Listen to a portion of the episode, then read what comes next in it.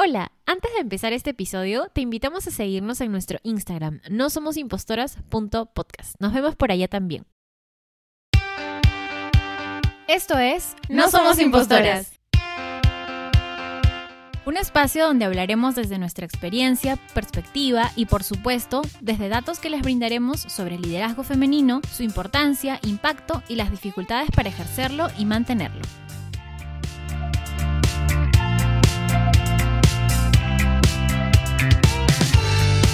Hola, ¿qué tal? Hoy lunes estamos nuevamente acompañándolas, acompañándolos y estamos Fío, Yanina e Inés en un episodio más de No Somos Impostoras. Y como siempre, antes de empezar el tema del episodio de hoy, vamos a contar qué hemos hecho en estos días que no nos hemos visto ni escuchado.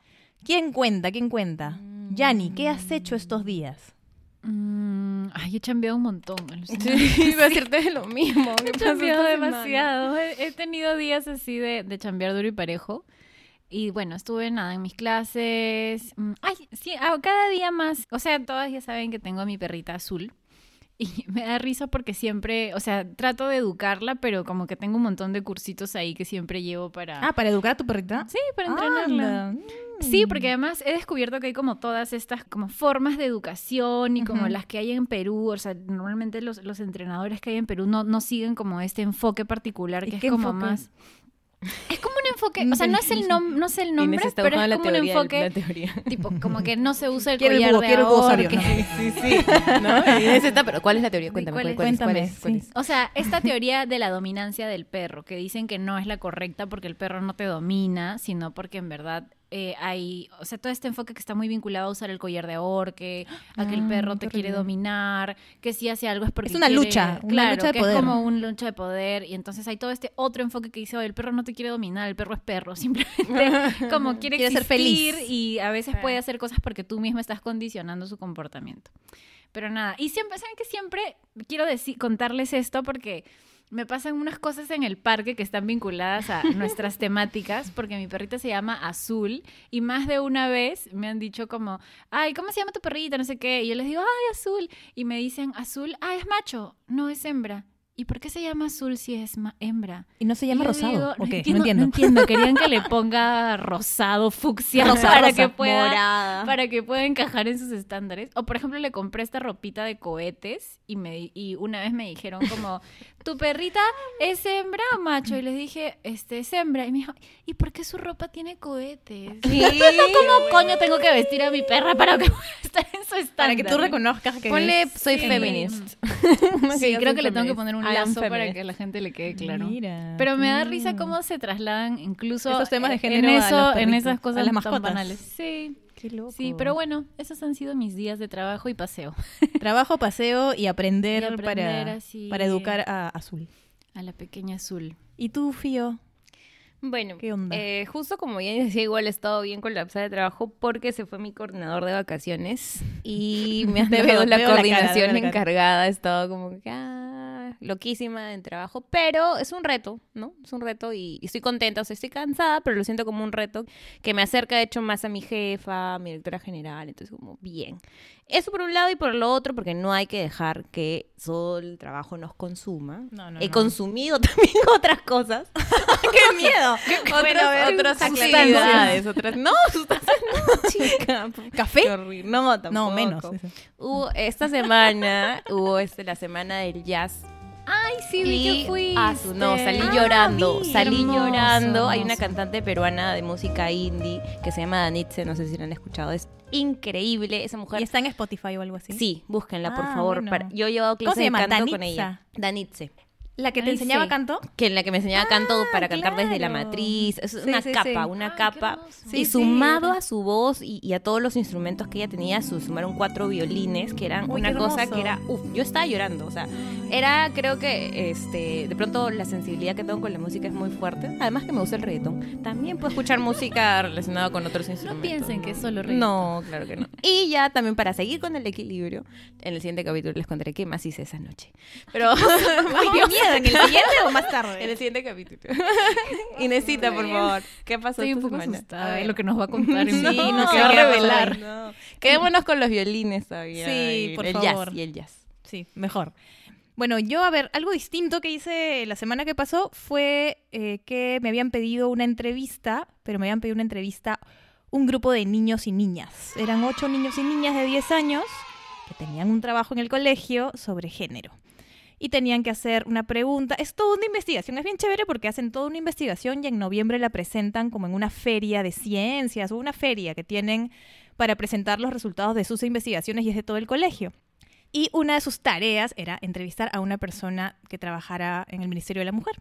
Entonces me contactaron, una de las mamás me contactó y acepté.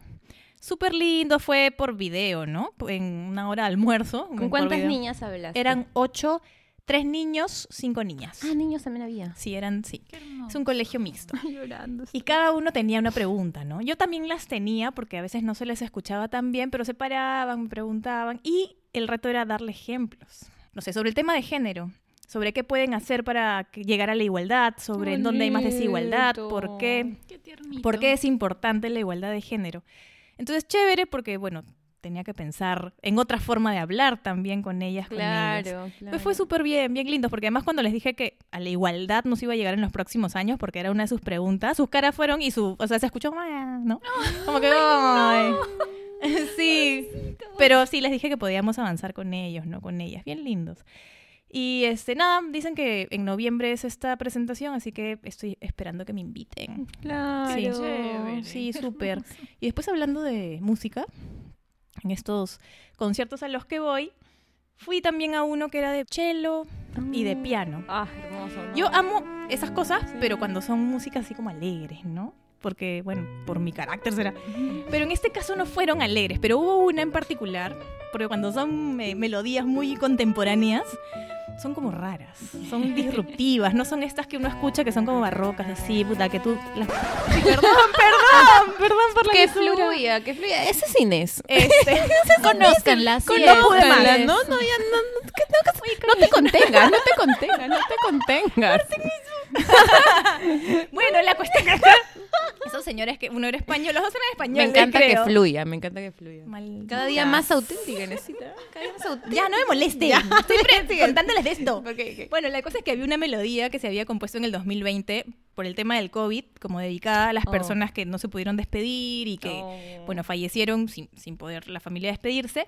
Y fue bien chévere la melodía, era como media hora. Y, el compositor era, bueno, no me acuerdo el nombre, pero pertenece a una agrupación de rock que se llama Fahrenheit, una, que es un grupo qué español. Y lo caso porque ya con mi papá estábamos, dijimos, pucha, ¿cómo será esta vaina, no? Seguro que va a ser así, estas cosas disruptivas que es, no sé, es raro. No son es como estas más melodías- experimental, digamos. Sí, que no la encuentras, bueno, la música no tiene que tener lógica, pero uno la puede seguir, ¿no? Me haces pensar a lo que pasó con Danice, que ella es- toca música indie. Yo decía, ¿cómo van a hacer los arreglos para que suene con violines? Ah, y, con, y- y- y Jazz, como claro. jazz. Pero claro, el, el que hizo los arreglos era una, no recuerdo su nombre, muy, muy conocido. Y qué bestia, hizo que todo encajara tan perfecto que no digo que salí de, a lágrimas yo, o sea. Sí, imagino vi que que más pusiste una historia. Sí, llorando, llorando. Sí, bueno. Sí, de verdad. Bueno, eso pues la música. Pero estuvo muy Sí. chévere. Esa melodía en particular estuvo muy chévere y Bonito. me sorprendió que fuera del 2020, la Qué verdad. bonito. Yo también soy Estamos bien fan del jazz. Pero del jazz más antiguo. Arita Franklin, Louis Ajá. Armstrong. Eso sí, Chévere. hermoso. Pero sí, qué bacán, chicas. Qué bueno. Estamos, Bueno. estamos- Este estamos así, tan- llenas de música. Nadie empezado con reggaetón, ¿ah? Estamos bien. Vamos Sí, no, todavía no entra el ampliando. reggaetón. De repente para el tema. Y el tema de hoy ah, es... ¿verdad? El tema de hoy, chicas. El tema de hoy. ¿De qué íbamos a hablar? Bueno, este tema lo habíamos pensado hace, hace un buen tiempo porque teníamos demasiadas Material. experiencias. Nos va a quedar corto el tiempo. bueno, íbamos a hablar acerca de la responsabilidad afectiva. ¿Qué es? ¿Qué es? ¿Qué ¿Qué es? es? ¿Qué y de es? hecho creo que es un término que es- viene siendo como muy contemporáneo, ¿no? Como que creo que al menos yo no lo escuché por mucho tiempo y recién como en los últimos que cinco años, o sea, Mm. digamos, de pronto tiene más tiempo, pero al menos en los cinco años veo que anda como circulando mucho más, como, como algo que tendríamos que aplicar. Y vamos a ver también qué tiene que ver con el género. ¿no? Sí, Es- ¿cómo lo es vamos a tema- relacionar? Ajá. El tema que nos reúne. Así Y es. entonces, ¿quién nos puede contar con búho sabio qué es la responsabilidad afectiva? ¿Alguien la tiene por ahí? Em, no. Pero, pero, pero. Me encanta pero, su sinceridad, Yo pero yo Pero- no. Justo estaba en la mañana que estaba escuchando, preparándome para este podcast. No sé si en algún momento yo les contaba que yo soy especialista en responsabilidad social. Entonces, lo que era el significado y el concepto de responsabilidad social era que las empresas, responsabilidad social empresarial, las empresas tienen que hacerse cargo, Cargo. de los impactos que tienen en la sociedad, en el ambiente y con sus propios trabajadores. Entonces, yo decía, mira, qué interesante la responsabilidad social, se hace cargo de los impactos de lo que hace. Entonces decía, ah, mira, se parece mucho a lo que podría ser la responsabilidad afectiva. Exacto. Entonces Exacto. vamos con el concepto de la responsabilidad A ver, yo afectiva. les digo entonces. Búho sabio, por favor. Gracias, búho sabio. A ver, estoy leyendo un artículo que se llama ¿Qué es la responsabilidad afectiva y por qué no puedes huir de ella?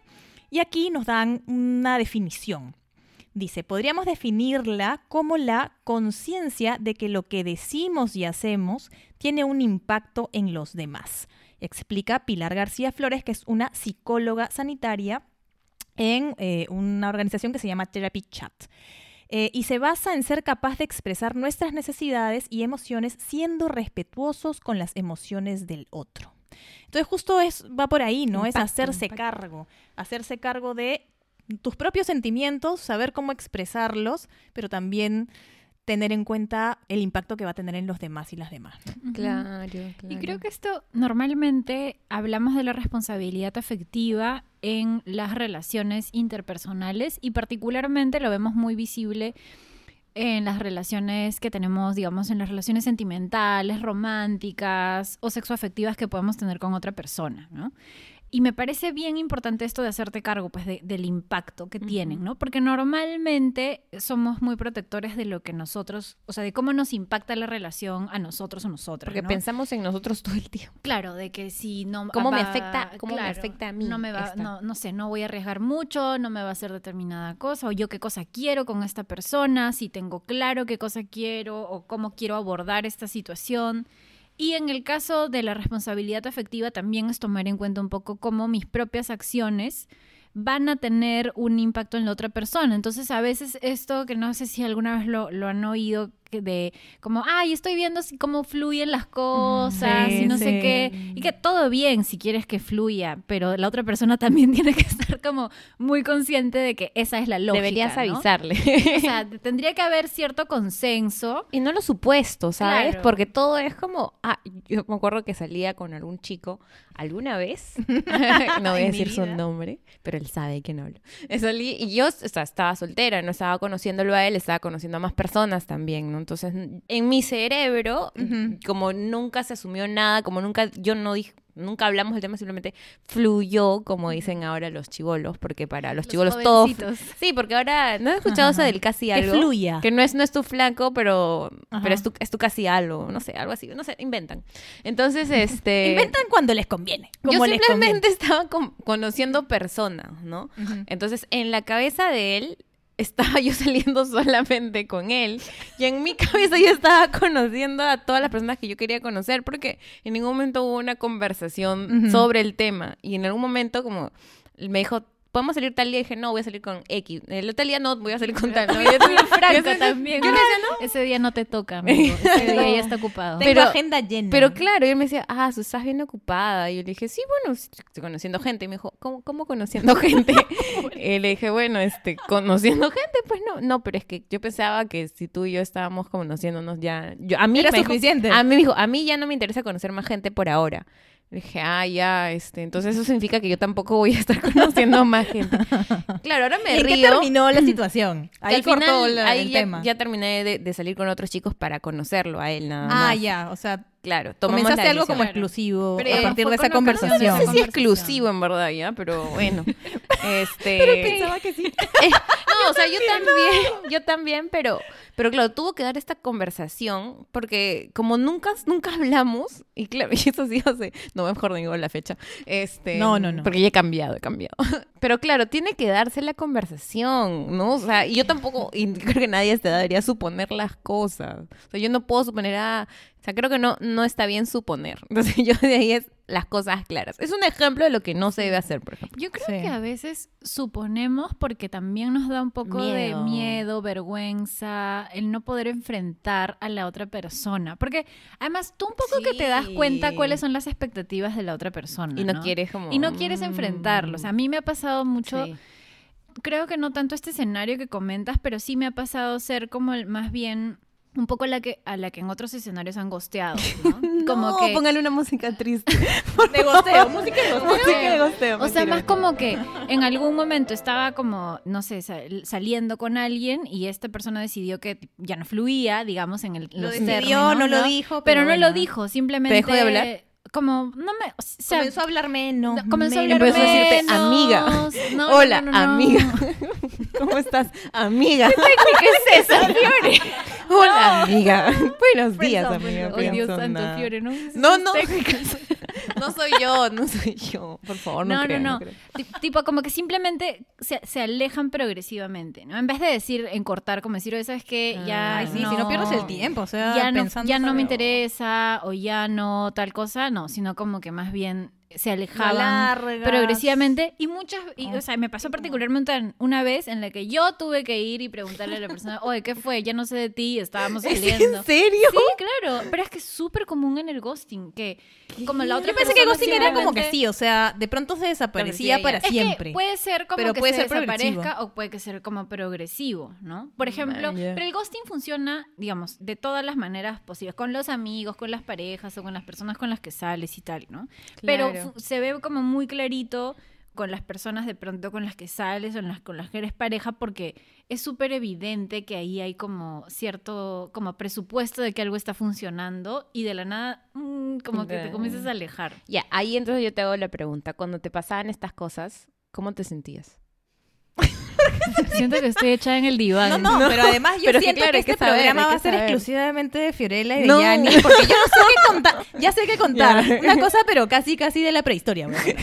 No, ¿Qué- yo ¿Cómo me sentía... o sea, Cuéntanos, Yanina, ¿cómo que te sentirme, sentiste? Por no hablar de la este, otra parte, ¿no? La parte que ha sido... Perdón.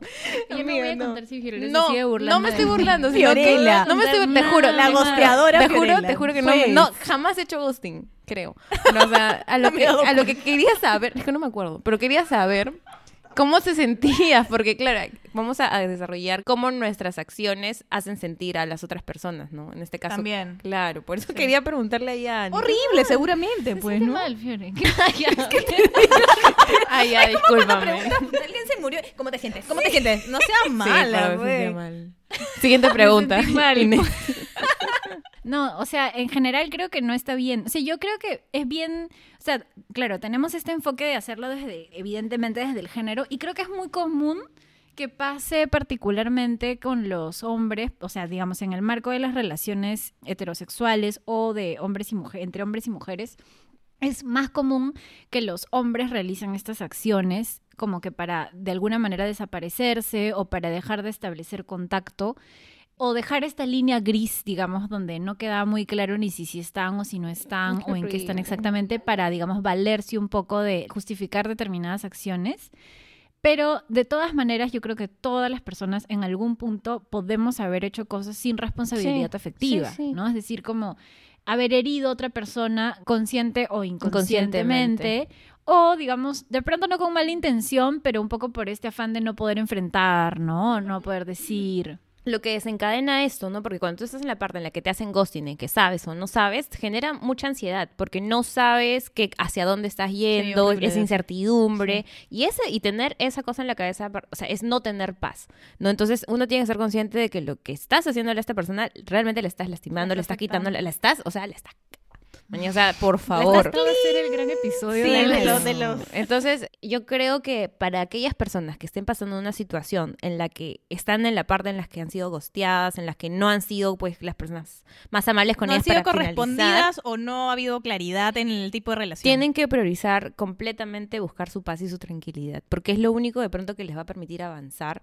ya sea para encontrar otra pareja, para superar el amor o qué sé yo, Sí, ¿no? pero, qué difícil debe ser si no tienes respuesta del otro lado, ¿no? es horrible. O sea, como cierras esa puerta y dices, bueno, Sí, ya yo as- sobre todo asumo si te que... estás ilusionando. ¿no? Claro. Como- Y, y eso que tiene que ver con el amor romántico. porque esto tenemos que hablar de qué tiene que ver con el género, Sí. con el amor romántico, qué nos han vendido. Yo siento que antes todo era como, no sé si más fácil, pero era, había más claridad. Los chicos se te mandaban, ya a ustedes no les ha tocado eso, pero a mí sí. Ah, pero se te a mí se me mandaban. mandaban, Y había un sí. momento y tú sabías. Esto es demasiado gracioso. si me estarán escuchando. En fin, pero era muy gracioso porque sabías además Los como en qué momento se te iban a mandar. Sí, y los nervios y además era era como toda una una performance, ¿no? Te decían ciertas cosas antes de decirte quieres estar conmigo. Ah, su madre. Hay que recordar frases Sí. de cómo se nos Oh. Dios Ay, mío. No, pero ah, conmigo también fue así, ¿ah? ¿Sí? Sí, yo, bueno, yo... El espíritu del ex. El de- espíritu, sí.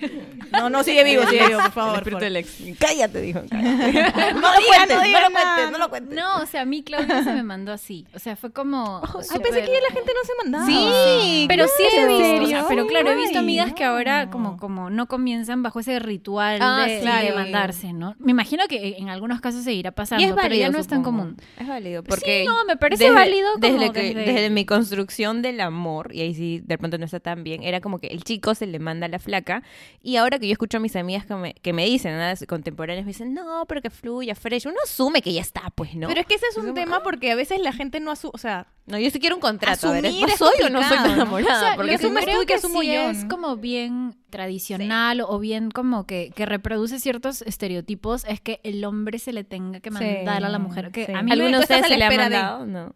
No, no, el- Ya no, Y no. creo que eso es también por un gran sesgo. Yo me sentiría extraña. Sí, igual, igual. Sin perjuicio de que, o sea, creo que está perfecto, creo que yo, o sea, si eventualmente no estuviera en una relación, sí replantearía mucho eso. ¿Te declararías Qué un chico y Pero sí creo que si ¿Te lo pienso digo, wow, qué gran ¿qué sesgo en estrés mi debe cabeza. ser tener que mandarse Sí, a alguien? ¿tú te declararías Inés? No, no sé. O sea, hola, Hola, este... este, ¿quieres ser mi enamorado? No, que, Sí, que- qué que no sé, curioso, nos, nos- ¿no? nos rompe el cerebro eso Sí, porque, claro, porque o sea, tenemos normalmente una construcción en diferente. nuestra lógica es como que él tiene que hacerlo No, con- y aparte no he escuchado entre otras chicas, ay, pero la flaca se le mandó, qué feo, o sea, ¿no he escuchado? No, sí, pero me yo he escuchado, ¿ah? Sí, Yo sí, no puede ser. Jugando, Sí. como Sí. que, ay, pero es ella la que lo busca, es ella la que no sé qué, es ella la que... Yo he escuchado, Eso es un montón, una horrible. construcción, pues, de cómo tienen que ser las relaciones. Relaciones. Y al final lo que estás planteando también es que haya una persona en sumisión y otra Una persona relación de poder. activamente. En la relación de poder. Claro, que o sea, estás reproduciendo esa idea. mencionaba este, Inesita de, de este amor romántico que se ha construido y que en realidad es la- el, de lo que nosotros hemos vivido, ¿no? O sea, Sí, o sea, sí Disney. es tu Sí, culpa. Y, y las películas y todo. y- No me- no- no me demanden, por favor, Y estaba pero- leyendo también sobre amor romántico que dice es una serie de códigos aprendidos y reflejados en estereotipos en todos los medios de comunicación, asumiendo que dichos códigos representan los afectos. Entonces hay como un sentido de sacrificio entre las partes de una relación como muestra de amor, ya que es un rol aprendido y afianzado cultural, social e históricamente basado en la desigualdad y represiones en función de los roles de género. O sea, un poco reproducen estos roles de género el tema del amor romántico, que es lo que hemos aprendido, ¿no? Con lo que hemos crecido. Y además, ahora les voy a hablar de dos libros que te echan un poquito la culpa como mujer o la responsabilidad de hacer que esto funcione, ¿no? Y dos libros súper famosos que han sido como bestsellers Bestsellers. en, en su momento y que hacían que esta responsabilidad recayera sobre, Sobre la las mujer. mujeres, ¿no? ¿Por qué? Entonces, sí, interesante. Pero eso es un poco el, el el amor romántico, el amor ideal, este, donde todo funciona de cierta forma y tú eres la, la sacrificada. No sé si recuerdan alguna película, Uf, qué tontas. ¿no? que de pronto te engaña o no sé, y después lo perdonas, no sé. es Pero estaba raro. pensando mucho en cómo, bajo esta lógica que justo eh, como conversábamos de que normalmente el hombre es el que tiene que como pedirle formalmente o decirle como formalizar la relación, ¿no? Bajo esa misma lógica también, por eso creo que hay como, o bueno, sospecho que podría haber esta también lógica de que él también decide cuándo irse, ¿no? O sea, de cuándo simplemente, ah, o sea, Se va. ya está, no, no quiero continuar con este espacio de, de gileo, ¿no? O de, digamos, de, conoci- de conocerse. Es como, ese ghosting lo está. comparar como cuando decían, nada, es- salió a comprar el pan y nunca más volvió. el ghosting El ghosting de la antigüedad, el ghosting de la antigüedad. De los Claro, 50. o sea, siento que va Sí, un no. poco también como... por- Salió el pan nunca volvió. ¿Se acuerdan? ¿No se acuerdan? Me acuerdo. ¿Sí o no? ya, ya vengo, ya vengo. No, nunca más.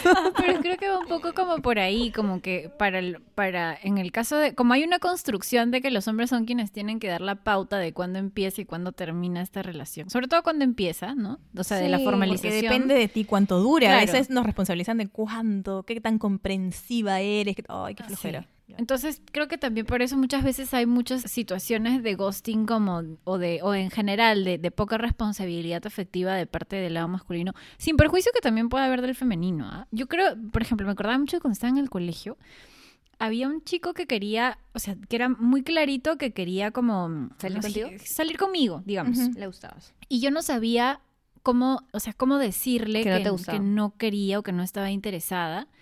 Y creo que él tampoco entendía como, como que yo no estaba interesada porque tampoco me mostraba interesada, pero el, el punto es de que como no sabía cómo, lo que comenzaba a hacer era simplemente como evadirlo. Entonces yo sabía que él me Pero iba a la buscar- evasión no es un consentimiento, entonces tendría que darse cuenta, ¿no? Sí, claro, pero, o sea, yo siento que en algún punto... Tienes la responsabilidad yo de decir, "No sé- quiero". no sé si hasta cierto punto yo tendría que haberle dicho como, oye, no me interesa. Amigo, no. P- Aunque no estábamos saliendo ni nada, simplemente. Pero era se como notaba que él se tenía notaba interés. que tenía un interés. Y particularmente como después del colegio me buscaba. Entonces, Ujú. como yo sabía que eso iba a pasar, entonces al final del, al- del día en Ay, el qué colegio, incómodo. como que buscaba escabullirme e irme para no tener que encontrarme y enfrentar. Porque me complicaba mucho tener que decirle, como. Pues además no sabía qué decirle. Sí, pues, qué raro. Me Porque no acordar. sé si además, además yo les pregunto si eso está en el marco de la responsabilidad afectiva. ¿Debería haberle dicho? Yo sentía, que, o sea, realmente no lo sé y además era muy chivola, se tendría que 15, Pero 16. conversar de pronto, tener una conversación, eh, yo creo que Pero sí no, es... no estábamos No sé, saliendo, ¿ah? O sea, claro. simplemente era Mm, ¿Qué como... Era tan tu sospecha. responsable? Claro. Sí, pero tú te das cuenta. Sí, pero... O sea, de que Pero sí él también tenía que darse cuenta que lo evadías. O sea, también él era responsable de la situación. se dio cuenta y ya está, ¿no? Pero sí también me ha pasado eso de como no saber cómo manejarlo y simplemente evadir. Ahora, ahora que lo mencionas, estamos como pasando de las, de las historias y experiencias que pasaron de pronto cuando éramos más jóvenes. Y ya a esta edad, a los 29, 30, 31, 32, 40. este, de pronto la- las historias de responsabilidad afectivas cambian un poquito. Y les quiero contar una, una historia de una amiga.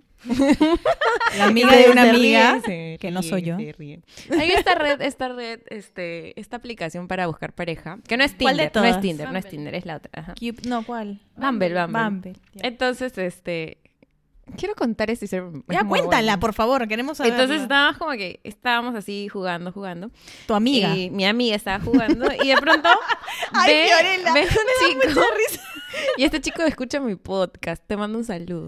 Pero es mi Este, amiga, es mi amiga. Ay, ya sí. ya, ok, yo fue, era yo, era yo. Voy a ser responsable y voy a decir que soy yo la de la historia. y él escucha mi podcast. Le voy, Ya, a decir, ya, le voy a decir que escucha este capítulo, porque me pareció lo máximo. No voy a decir su nombre, pero estaba en está bien, Ya, bueno, la cosa tú. es que era, estábamos, estaba yo viendo Bumble y de pronto veo que un chico pone en su descripción, toco la guitarra, no sé qué cosa, y ya fui a terapia. Entonces, como puse ya fui a terapia, me pareció interesante esa frase, ¿no? Entonces, como que, no sé, no sé. En verdad no es por nada, pero me parece... Yo digo, ah, ya, ahí voy. Match, match.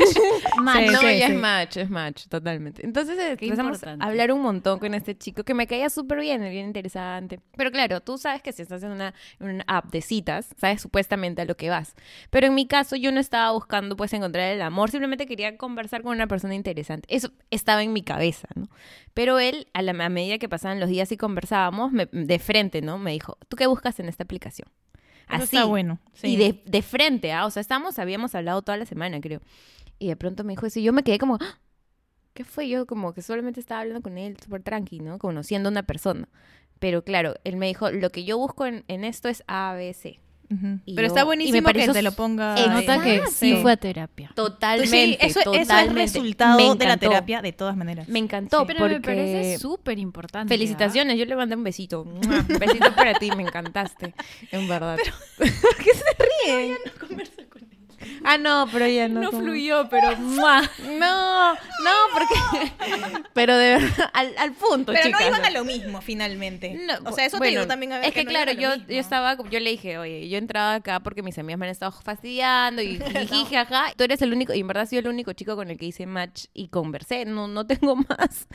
Pues de repente algún día regrese, ¿no? Pues, pero nada, me pareció súper bacán lo que hizo. buenas ¿ah? conversaciones, Sí, finalmente. o sea, súper, chévere. inteligente. Aparte, súper apasionado. Ay, me encanta. Creo que va a volver, va a volver. Pero ya no está en el país, ya no está en el país, se fue al país.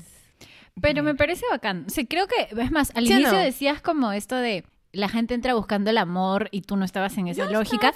Pero en verdad yo creo que la gente tiene derecho a entrar por, por el Por lo- motivo que le dé la Sí, gana, claro. ¿no? O sea, puede ser que yo entre porque quiero algo sumamente casual, Casual. o porque quiero algo como no, más bien quiero acá, quiero de acá, Ya quiero, establecerme. establecerme. quiero una- Claro, y está claro, bueno claro. que independientemente de con quién converse, Mm. podamos en algún punto cuadrar y decir, oye, ¿sabes qué? Me interesa como Sí, yo ir quiero hasta mi este cita. punto o ir hasta este Sí. otro.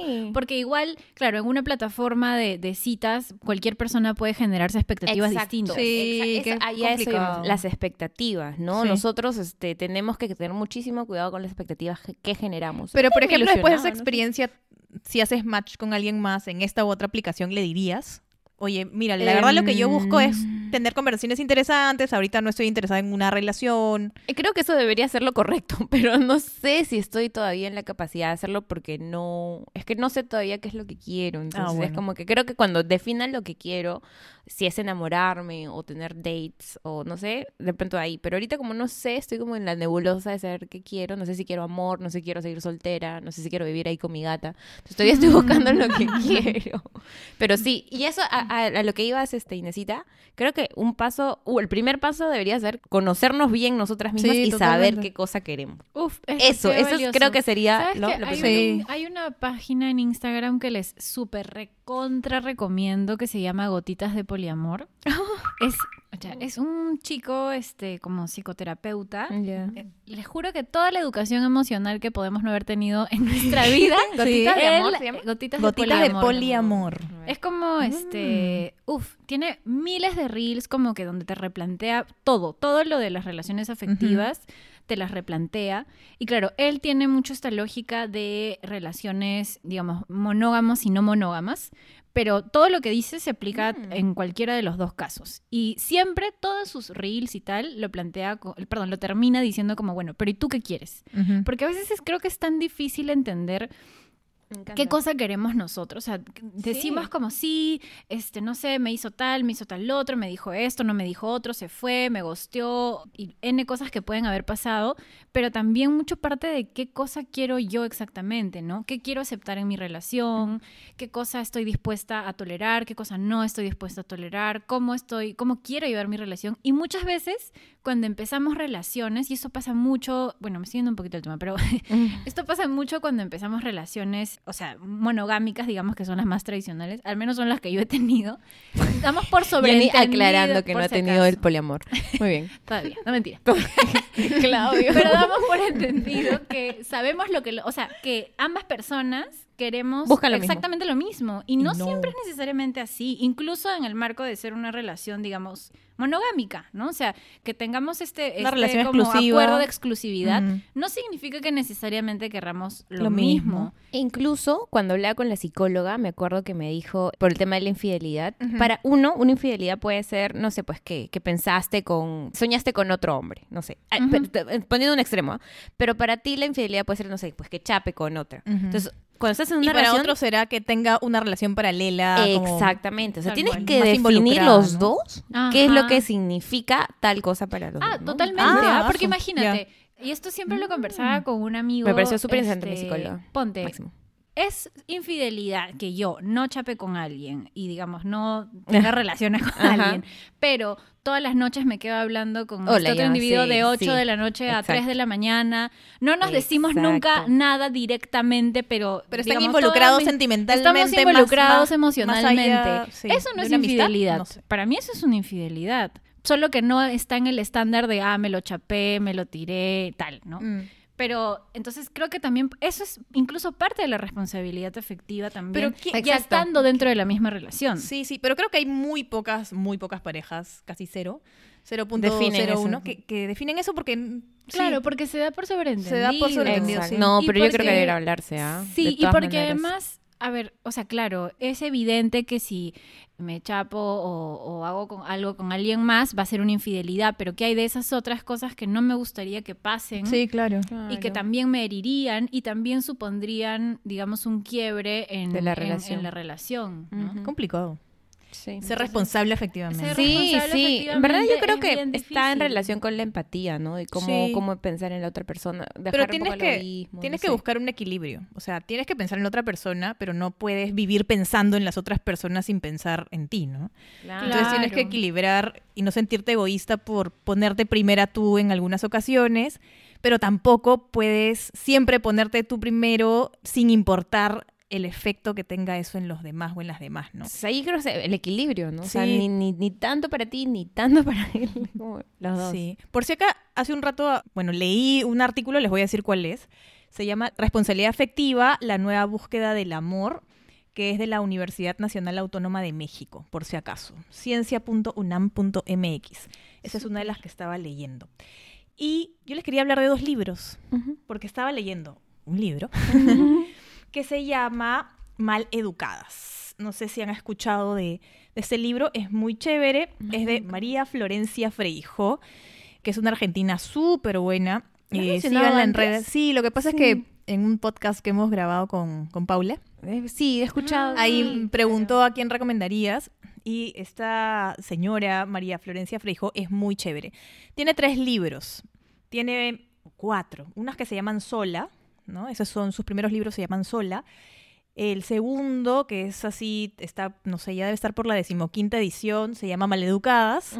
Y ahorita, ahorita ha sacado uno que se llama Decididas, me parece. Ah, ahorita lo, has- lo ha sacado hace Me gusta, me gusta ese la semana pasada. Y está en una serie de, de, pues, entrevistas por ese libro. La cosa es que en Maleducadas, ella tiene una parte donde habla, o se llama, el, el subtítulo se llama Nosotras, las responsables del amor. Oh. Y habla de dos libros que han sido súper conocidos. Uno es Mujeres que aman demasiado, que es del Ah, sí, 85, claro. que fue un libro recontra, recontra vendido. Y habla de otro libro que se llama Los hombres son de Marte y las mujeres son de Venus, del súper, 92. Súper conocido. Súper conocidos los dos, pero ella hace una crítica a estos Claro, libros, ¿no? ajá, Sí, iba por esa línea, decir, ¿no lo criticaron? iba por esa línea. O sea, lo que, lo que dice ella es, nos han educado para que haya una demanda constante de que nosotras somos las depositarias de conservar el amor, ¿no? Y entonces, por ejemplo, en mujeres que hablan demasiado, nunca cuestionan las reacciones de los hombres, nunca cuestionan esta irresponsabilidad finalmente afectiva de los hombres, sino toda la responsabilidad recae en nosotras. Porque somos obsesivas, porque, no sé, un montón, un montón de cuestiones que Claro, recaen como sobre tú las que mujeres. hiciste mal para que él se fuera. Exacto. Pero no es súper sí, interesante. Me parece bien bacán. De hecho, no sé si alguna vez han visto esta serie que es súper conocida que se llama Sex and the City. No, nunca ¿No la vi. visto? Yo sí siento que Es todo el mundo la ha conocida. visto, sí. no, es, no he miren, es visto. bien, a ver, es bien bacán, pero yo la he visto como hace, o sea, la primera vez que la vi fue hace como dos años, si no me equivoco, y tengo tantas críticas a la serie porque en su momento era una serie muy disruptiva porque hablaba de sexo y sexualidad en una época que es más o menos los noventas, donde nadie hablaba de eso y nadie lo hablaba desde la perspectiva femenina, ¿no? Digamos, desde la perspectiva de las mujeres. Entonces, digamos, no, lo, no menciona el tema directamente de responsabilidad afectiva, pero sí hay muchos capítulos vinculados a ello, ¿no? Y de alguna manera hay una normalización muy constante de que los hombres tienen la capacidad de irse, de, Sí, digamos, de ser libres. Claro, de, de tener relaciones contigo y al día siguiente no llamarte o, o nunca más volver a tomar contacto pese a que te dijeron que lo iban a O hacer. sea, ghosting. O sea, ghosting, ¿no? y más aún, o sea, a ver, aprovecharse de que ya han tenido un intercambio sexual, ¿no? Eh, o incluso enamorarte para tener un, un intercambio y luego ya pues, simplemente ya lo desaparecer. ¿no? Mm. Entonces, yo siempre, o sea, esta serie es como que es muy entretenida y la veo, pero tengo muchísimas críticas y hay capítulos que de hecho ya ni siquiera me gusta ver, Sí. particularmente porque ya eso Ah, sí los lo- Claro. ¿Esa dónde la dan ahora? en HBO. Ah, nunca la he visto. O sea, es una serie entretenida, pero... Pero hay- ahora ya hay- mirada pero ahora lo miro y, y bueno, lo miré hace dos años, así que ya también lo miraba con mucha crítica, pero sí hay como mucho que criticar, ¿no? Incluso para la... No sé si... Bueno, las que la hayan visto de- seguramente entenderán porque la protagonista, que es este... Carrie Bradshaw, esta actriz Sarah Jessica Parker, supuestamente es la protagonista, pero para mí es como demasiado desesperante porque es súper irresponsable efectivamente, como que a la persona que más la quiere la suele tener en un vaivén, ¿no? Entonces como... A mí me parecía bien bacán cómo, esta, cómo estas, eh, incluso este, producciones o series, también reproducen un poco Mm. cómo funcionan estas relaciones. Hablando sobre en nuestras experiencias, al menos en el marco de relaciones heterosexuales o Sexuales. relaciones Mm. entre hombres y mujeres particularmente, ¿no? Pero sí creo que hay como mucho esto de, de irlo reproduciendo y cómo se continúa con esta idea y muchas veces con la normalización de ello, como que, ah, sí, es que los hombres son así, los hombres Sí. se, se van, los hombres te usan, Sí. a veces cuando no te así, quieren, es y es así. así. O eso te pasa por no haber sido, o por Sí. mostrarte muy fácil, o por mostrarte muy disponible. Sí, sí, sí. que se forman. Pero la Siento verdad. que va un poco en esa línea. Y, y ya encontré, ya encontré lo que les quería Ya contar. con. Ya bueno, la autora de este libro que les contaba, Mujeres que aman demasiado, que es del 85, ustedes no habían nacido creo todavía. no. La autora se llama Robin Norwood, es una terapeuta matrimonial y familiar y aborda justamente la cuestión del amor romántico, pero como una adicción. Estoy leyendo un poco lo que dice Florencia Freijo en su libro Maleducadas. Lo que dice es, la autora se enfoca en la obsesión de las mujeres con las relaciones de amor tóxicas. En el libro, su análisis se cierra al definir dos tipos de personas, la mujer dependiente y el hombre libre. Si bien marcó una era, lo tremendo es que analiza fenómenos como la depresión de las mujeres y problemas como el alcoholismo, entre otros desde nuestra culpabilidad o enfermedad de elegir siempre a los hombres incorrectos, nunca a los buenos. Es decir, la mujer como responsable de esa educación que la deposita en esa demanda constante. Y además dice, y nunca analizan, o sea, nunca analizan los problemas que tienen ellos, ¿no? Siempre el problema somos La nosotras. mujer. Los cambios los tenemos que hacer solas. Y no analizan cómo la masculinidad y sus códigos hacen que estas relaciones tóxicas se den y se mantengan, ¿no? Este es del primer libro, del 85, y fue un recontra best, best, Best. seller. Me encanta. Bestseller. No, dice, era la Biblia de millones de mujeres. Y el otro, y el otro, uy, se nos está pasando el tiempo. Entonces les Y no, voy a y no hemos contado muchas experiencias. No, qué mal, ¿eh? No, más o menos. Mm. El otro se llama Los hombres son de Marte y las mujeres son de Venus. Y el libro que se vendía entre mujeres porque los hombres no lo leían, ¿no? Era una lectura, claro, para nosotras. Y la conclusión, o el final, la conclusión, la propuesta, la misma de siempre. Cómo formar una pareja equilibrada. En nosotras está el deber, el mandato, vendido como capacidad y fuerza de recomponer la pareja. Y en el caso de que esto no sea posible, de formar una nueva. O sea, siempre responsables nosotras. Entonces, bien interesante porque estos libros marcaron época, ¿no? Y miles o millones de mujeres lo leyeron. eh, introdujeron seguramente algunas de estas ideas en su vida, ¿no?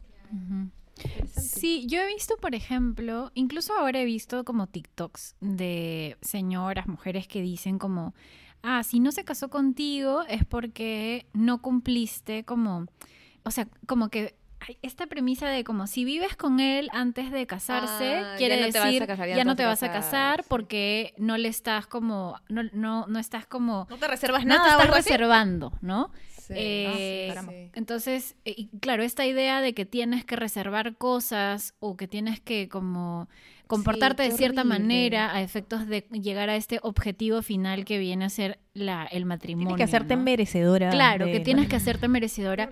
Y es que yo sí creo que ahora hay como mucho más este replantearnos la responsabilidad afectiva y que las mujeres sí somos mucho más o estamos mucho más empoderadas en ejercer nuestra sexualidad y nuestras relaciones de, de manera como más autónoma, pero creo que todavía persiste esta idea de que los hombres tienen más licencias para Sí. tener determinado tipo de vida respecto Más a las mujeres. libre, entre Más comillas. libre, entre comillas. Y me acuerdo, ¿te acuerdas, este Fío, que el psicólogo te dijo, dale otra oportunidad? Ah, sí. Tiene que ver con eso también. Sí, claro. Sí, porque claro, caía sobre, o sea, sobre mí la responsabilidad de que esa relación funcionara Sí. a pesar de todas las cosas malas que vivíamos, ¿no?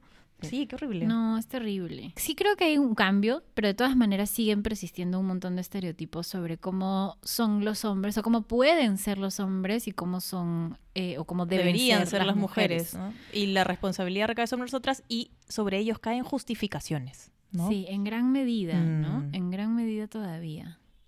la cara de Inés de ya, Eh, por favor, vamos a chica, parar el sí. capítulo. Sí, bueno, yo no he contado nada de mi vida. pero- Sí, no vale, ay, necesitan no Sí, contado. no te- siento que no nos hemos quedado dado cortas. nada, no nos ha dado nada. Sí, y nos hemos quedado cortas, Yanina, siento que queda más material para contar. ¿ah? Pero no, yo, o sea, por ejemplo, en mi caso, yo siento que, claro, cuando ya comencé con Claudio, como que las cosas, yo, o sea, de hecho algo que hizo que sienta que funcionaba súper bien era que era muy responsable en determinar, o sea, efectivamente. A diferencia de otras situaciones donde había estado, donde más bien sentía que había como mucha inestabilidad. Incluso como que a la primera pelea ya tenía miedo de que la relación termine, ¿no? Porque a veces, o al menos yo tuve una relación donde cada vez que nos peleábamos, terminábamos. Entonces eso hacía que cada vez que nos peleábamos yo tenía el temor irre- irremediable de que de pronto íbamos a Ah, terminar. Y me acuerdo mucho que cuando comencé con Claudio y alguna vez nos peleamos entre las primeras veces, lo que más me sorprendió fuera de que no hubiera ese, esa sensación riesgo, de ese- calma de que no hubiera un riesgo inmediato. Ujú. Entonces, como creo que también hay mucho de cómo cuidar tus relaciones, o sea, las relaciones, no solo cuando estás en este periodo de, de, digamos, de salir o giliar y tal, sino también cuando ya estás dentro de la sí. relación. Yo creo que entonces hay estos dos momentos, ¿no? El previo, antes de que empieces una relación y cuando empiezas la como claridad, dates. Ajá. claro. Y la parte ya ¿Qué cuando términos estás- tiene esa relación? Exactamente. Sí. Sí, Y luego la continuidad de Yo la voy a hacer relación. este un anuncio público y voy a pedir perdón. Lo que le decía a todos. Porque claramente en mis años más jóvenes, yo. o sea, Antes de los 30. Sí, eso es lo que les, que les quería contar. Yo me inventaba, me inventaba cosas para terminar la relación porque no me era fácil decir, oye, ya no te quiero o ya no estoy enamorada de ti. Entonces, en mi cabeza, en mi irresponsabilidad, decía, mejor le digo otra cosa, le pongo un pretexto para no hacerlo sentir mal, ¿no? Entonces, pero esa fue, era mi... ¿Y mi- qué pretextos mi- inventaste? Me, me, a ver, curiosidad. a ver, les voy a comentar algunos de lo que no se debe hacer. Este, por ejemplo, me acuerdo que a un chico le dije, mira, vamos a ser enamorados, pero solamente hasta fin de año, porque cuando termine, termine el fin de año, ya yo me voy a enfocar en, en entrar a la universidad y voy a estar ocupada en la academia. ¿Qué momento del año era ese, perdón? ¿Era como noviembre o era como Diciembre, 15 de febrero? diciembre. No lo sé. No, eso se lo dije cuando recién empezamos. ¿Pero cuándo? Pues más o menos. Empezamos en octubre, le dije en diciembre terminamos porque, porque en enero empiezo la academia. Bueno, al menos le dijiste cuándo empezaba y cuándo terminaba. Empiezo la preagraria. empiezo- Entonces, entonces le dije, ¿no? Ay, qué buena. Después había uno que era bien bueno, pero sí ya... Demasiado. Ya era demasiado... No, no- nunca peleaba con él. O sea, creo que ha sido el hombre más bueno con el que he estado. Y ya era tan bueno que ya colapsaba. Ya yo quería discutir un poco. O sea, tener por lo menos un... un- Emoción, un, emoción, poco, un poco de, de- de pe- Ay, un pensamiento diferente al mío. Porque siempre me daba... Te daba la razón. Siempre me daba Ay, la razón. Y estar con alguien que siempre te da la razón es... Sorry, pero es bien aburrido. un reto en tu vida. No sé si un reto, pero de pronto puntos de vista diferentes que lleguen a un o respetar la opinión del Porque te otro. hace crecer también tener puntos de vista diferentes. Claro, entonces era como muy flat esa relación y le dije no que ¿Pero qué le inventaste? y estuvo de acuerdo contigo, de hecho, con el también, invento, pero. También, Bueno, también le dije, sí, estuve de acuerdo, en efecto, en efecto estuve de acuerdo. Sí, mi amor. Es más, debería agradecerme porque después de mí encontró el amor su vida y se casó. Pero lo que yo le dije en ese momento es que igual, ¿no? Que yo quería enfocarme en los estudios y que una relación me quitaba tiempo. Y te pido perdón. te mentí. No Pero- estudiaste, ¿no? No, La verdad no, que no me dediqué a estudiar. Creo que igual, digamos, no por no mentirle le vas a decir de frente, bueno, ya no te quiero, ¿no? No, pero no, No, es como- más, no es más, más sano decirle O sea, la No, verdad. digo, porque ahí sí, también claro. el impacto. Hay Pero forma de decir las cosas, decírselo ¿no? de manera que no suponga Creo que no está funcionando, yo siento que Ya no claro, te amo. estoy en otra etapa de mi vida, algo así, ¿no? O mis sentimientos ya no son los mismos en este momento. Después otro chico, ah, eso ya me acordé, estábamos comiendo pollo a la brasa con un chico y lo amaba, yo lo amaba, pero estábamos comiendo pollo a la brasa Los y dos meses ya que estábamos mal, estábamos mal. Y no sé qué pasó en ese momento, dije, ya no te amo. Comía el pollo a la brasa. También está casado, ¿Se también atoró? está casado. ¿Cómo Yo creo Pero que al menos des- después de... Sí. de- Oye, estoy recordando varias historias. Mejor ya no seguimos, por favor. Me sigo acordando de más cosas. Pero bueno. Es que qué horrible es ser terminar una relación, o sea, ¿cómo lo dices? Es horrible, es horrible, porque, o sea, eres tú la responsable de ir a decir que algo ya se acabó. Ah, Sí, yo ni, No. yo creo que lo he borrado de mi mente, no sé. Sí, es bien tranca. ¿ah? La- cuando yo terminé una relación, me acuerdo que la quise terminar, pero como que la otra persona me dijo, o sea, me insistió mucho en continuarla y ya, y, me, Y medio que me, claro, medio que me convenció. Pero yo me sentía tan culpable que me acuerdo que esa noche no dormí. O sea, literalmente me levanté en la noche y decía, no puedo, no puedo, porque me sentía muy mal. Qué horrible. Y al día siguiente le dije como que en verdad no puedo, o sea, me costó, o sea, ay, qué sensación tan horrible. Es horrible, ¿no? Esa situación de sentirte es que la culpable del responsabilidad otro. también. Sí, ¿ah? porque además tú sientas que la otra persona, o sea, que te pida que no lo haga. Sí. Yo además he estado como que eh, también en el momento en el que me han terminado y evidentemente me he sentido mal. Entonces tú Horrible. también sabes que se siente horrible. Sí. Pero el tener que decirle o que ya le as- atracaste, digamos, a la nueva oportunidad y luego decirle verdad que no ya fue. Es bien como... ah, Pero es que hay personas que hacen todo lo posible para que el otro, o sea, para que ya no te soporten y el otro diga, oye, creo que Ah, eso ya no va, también ¿no? eso, ¿no? De, de, de cansarlos, de De cansarlos. cansar. Pero está mal eso, No, ¿no? está mal. No, Pero también no, está mal insistir mucho porque si alguien te está diciendo, mira, en este momento ya no, ya es difícil. Qué horrible. Yo, a mí me han terminado una vez por carta. Escrita, ¿Por a mano. Claro. Mi primer enamorado. Te terminó por carta, por qué carta. romántico. ¿Qué, qué romántico. No había internet, creo que Ah, ya, ok, ok. Ah, ya, allá como en el año. Oh, y No, pónganle, tenía- pónganle música. No, yo tenía, ¿cuántos años? Tenía 14 años. Y este chico me escribió una carta y me creo que era mi cumpleaños, o era cerca de mi cumpleaños. Sí. Me escribió una, una basura. Ah, Sí. Me escribió y me terminó por carta. Me ¿No? muero, Sí, sí, horrible. ¿Sabe Dios qué me habrá puesto, no? Que yo era lo máximo, pero fue. Básicamente en una, una hoja que había arrancado un cuadernucho, pues, ¿no? Este, cuadriculado. Y me terminó. Y resulta que. No creo que me escuche. Pero resulta que, como estábamos en el barrio, era un chico del barrio, comenzó a salir con otra, con Chica. otra chica que era de Pueblo Libre, porque yo era de Breña. Era de Pueblo- y esta chica era Pueblo Libre. Le llevaba como una cabeza, una chica súper alta, porque él era de mi tallarín, así, Ujú. de mi tamaño.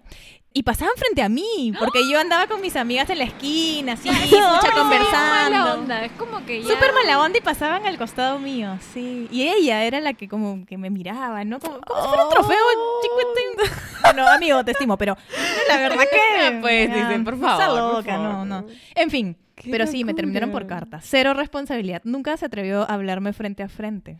Sí. Wow. Y después otras terminadas, ah, otras terminadas han sido, pero de llanto así, pero que no podíamos ni hablar y era que te ahogabas y era, pero yo te quiero. no. Oye, qué terror. ¿Sabes qué me pasó una vez? Yo terminé con un chico y tenía risa. el mismo llanto de que te ahogas. O sea, Claro, que te no- amo. que no puedes Y yo, te amo. pero- Y. Horrible. Tenía sí. 18 años. Pero ¿y tú no O sea, llorabas? Yo Yo lloraba. lloraba, yo lloraba y me ahogaba. lloraba, y me acuerdo, y, y me acuerdo claramente nunca, y, y de repente alguna vez escucharás, este, no voy a decir tu nombre porque seguramente ya te vas a casar, este, que veníamos, veníamos, en esa época en la academia, pues tomábamos micro, ¿no? Ajá. Entonces me acuerdo que yo iba a terminarle, porque seguía enamorada de mi ex, y yo iba a terminarle a este chico, Estábamos en el micro, los dos ya, al lado del cobrador, literal, literal, Ay, llorando. literal, yo- no. Él estaba parado, yo sentada, yo sentada en el, en el sitio del cobrador. En Yo sentada en el sitio del cobrador y él a mi costado parado, agarrándose en la baranda. Y yo le estaba terminando ahí. y le, se le caían las lágrimas, y a mí se me caían las lágrimas en pleno bus. Era una historia asquerosa, porque obviamente ya no, no, no había más espacio para conversar que. No, no el podían llegar a la bajar casa. del bus, No podíamos no, bajar del no. bus porque. Dios. Había pasaje, solo un pasaje. Bueno, o sea, ya no había saben qué no hacer Pero también. llorábamos En a. Van a aprender qué hacer y qué no hacer también. Sí, Qué amigos, nunca. Pero ese tipo de terminadas así de ya, no, De no, ya. pero yo te quiero. Al final terminas en relaciones medianamente sanas, porque o Sí. sea, porque no, no terminas porque te peleaste, ya no le quieres hablar, sino que en ese Ah, momento sí. es uno de mis mejores amigos Claro. hasta ahorita. Hasta Pero ahorita digo, es uno de mis mejores amigos. O sea, si vas a terminarle a alguien, le terminas en un espacio privado, ¿no? bien el dramática era yo, también bien dramática. Sí, pero en el bus, ca- yo- Fiorella, en Lo el que bus. pasa es que él me sea en la no podías, no podías sentarte en la esquina. Es que él me recogía no de la academia. En el parque. Y claro, en esa época yo estudiaba en Lince, me acuerdo. Tenías que tomar el bus para ir hasta la casa. Y no- yo no quería que, que termináramos como que en la calle. Entonces, Entonces a escogiste en dijiste, bueno, en el bus. Claro, no es la terminamos. Pero mal, No Otro lugar. mala. Hubiera sido cero, cero, Pero, y esas terminadas a distancia. Bueno, ya, bueno. Ah, también las terminadas ahí. Sí, una vez- Una de las terminadas. Pero bueno, es es- responsable, ¿ah? Sí, no sé. ¿No? Esta del llanto terrible, bueno, es súper buena onda, saludos para ti. Este, pero después, sí, súper buena onda. Y ya esta relación yo creo que, que es buena, finalmente sí me lo encuentro, conversamos, bien. todo súper bien. Hubo otra que yo quería terminar y en ese momento existía el Messenger. Yeah. ¿no? Sí, Sí, Messenger, Messenger. Messenger, y yo le dije, oye, tenemos que conversar, no sé qué, pero esta persona era tan desesperada que decía, pero yo quiero saber, pero yo quiero saber, por favor, no sé qué, y estaba chambeando. Este, y ya tuve que terminarlo por ahí. Ay, Dios. Porque no, o sea, no me dejaba aire y él decía, pero hay que vernos más tarde. Responsable yo. O sea, decía lo mínimo es hablarle frente a frente y decirle, oye, ya no Claro, funciona, ¿no? sí. Y, y nada, no nos volvimos a ver, este, porque insistió tanto que le dije por ahí y yo no lo quise volver a ver. Esa era la tóxica, el to- eh, la relación tóxica maleada. Dios, te hemos sacado varias historias en dos minutos. en Sí, dos sí, minutos. sí, ya. Historia, ya no queremos No, no historias. sé, no tengo que divide, no tengo que tres, cuatro historias, ¿no? Y necesita ir Ya las no tenía diré nada. Bueno, mi amor de ahora es responsable. No, saludos a Víctor. De nuevo, siempre le mando saludos a Víctor todo a el tiempo. Saludos a Víctor. Sí. Este, que responsablemente sí. Hay que Yo tendría porque- para saludar a varios chicos que son unos irresponsables, pero por respeto no lo voy a hacer porque son mis amigos. Porque no los quiero Los estimo medianamente. No, en serio, te juro que les me estaban escribiendo y me decían, cuenta, cuenta, ¿no? Los voy a mencionar y los quemo. Pero es para que mío, reflexionen. miedo les voy esto. a pasar este capítulo para que reflexionen sobre sus malas acciones, amiguitos. Oye, ya, tenemos que terminar. Pero ya. Bueno, comentarios finales. Dios ideas mío. finales. Ya, yo, yo quiero decir una idea final, déjenme vaya la idea. Este, en esta etapa, por ejemplo, como definíamos, no responsabilidad afectiva en las diferentes etapas en las que estamos, en mi caso particular, que estoy soltera, creo que lo prim- el primer consejo que les daría es que primero terminen de conocerse bien y sepan qué es lo que quieren antes de empezar algo. Porque si tú no sabes qué es lo que quieres, o sea, y esas cosas van cambiando. Hace dos años yo tenía clarísimo que me quería casar, que quería tener hijos, que, o sea, la tenía clarísimo. Entonces la relación que yo buscaba en ese momento era algo así, ¿no? Y las personas de las que me enamoré también estaban en esa misma línea. Ahora que estoy como conociendo más cosas, estoy todavía construyendo un poco más la idea de lo que yo quiero en una relación, de lo que quiero en una pareja, si la quiero a corto plazo, si la quiero a largo plazo. Entonces no podría como empezar algo si es que todavía no sé. Entonces mi Ujú. consejo es que primero Conózcanse. se conozcan, se reconozcan, porque uno sigue cambiando con los años. Entonces, es conózcanse, reconózcanse y cuando sepan bien lo que quieren, creo que ahí sí podrían como dar el salto a qué más puedo buscar y, y tener responsabilidad afectiva cuando tengas una pareja. Eso es. Yo me quedaría mucho también con esta idea de un poco ser consciente de, de los mensajes que enviamos con nuestras propias acciones, ¿no? Creo que a veces decimos medio como que para justificarnos que no sabíamos que la otra persona cómo podría haberlo estado interpretando, pero la verdad es que sí solemos más o menos entender lo que los mensajes que podemos estar enviando, ¿no?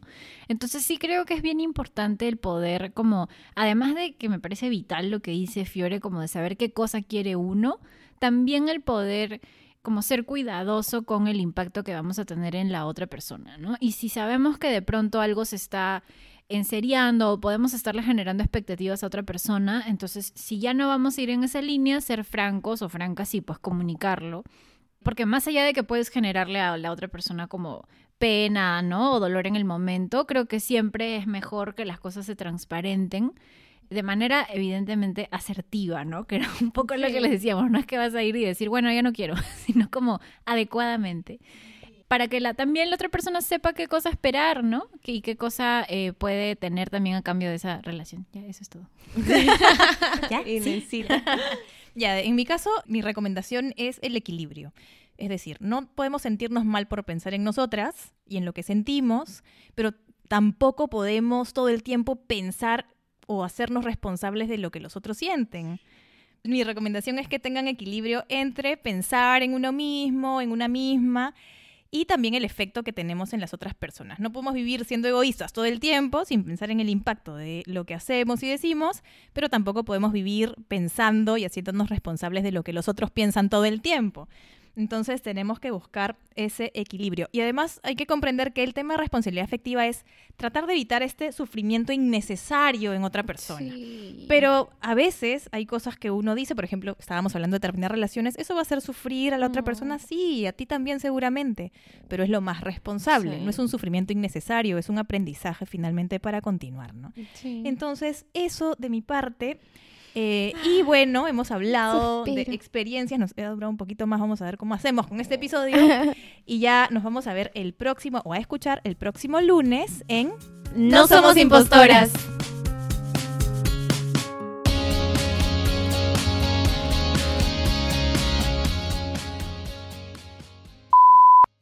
Hola, ¿cómo están? Una vez más aquí en su podcast favorito, No Somos... No Somos... ¿Cómo era? Mira, ustedes son No, no somos, no somos, ya, ya, perdón. perdón. Hola, ¿qué tal?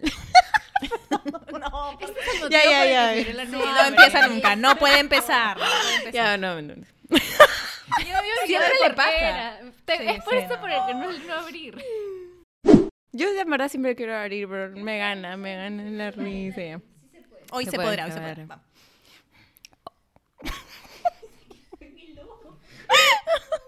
Ya, ya. Janine, empieza tú, empieza tú, empieza tú. Empieza tú, empieza tú. ¿Qué ¿Empiezo empieza yo? Janine? ¿Qué empieza Janine? Ya. Fracasé.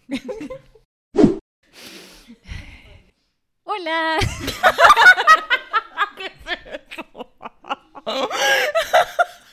Inés, Inés puede empezar hoy día. Inés, sí, Inés, sí, Inés, Inés,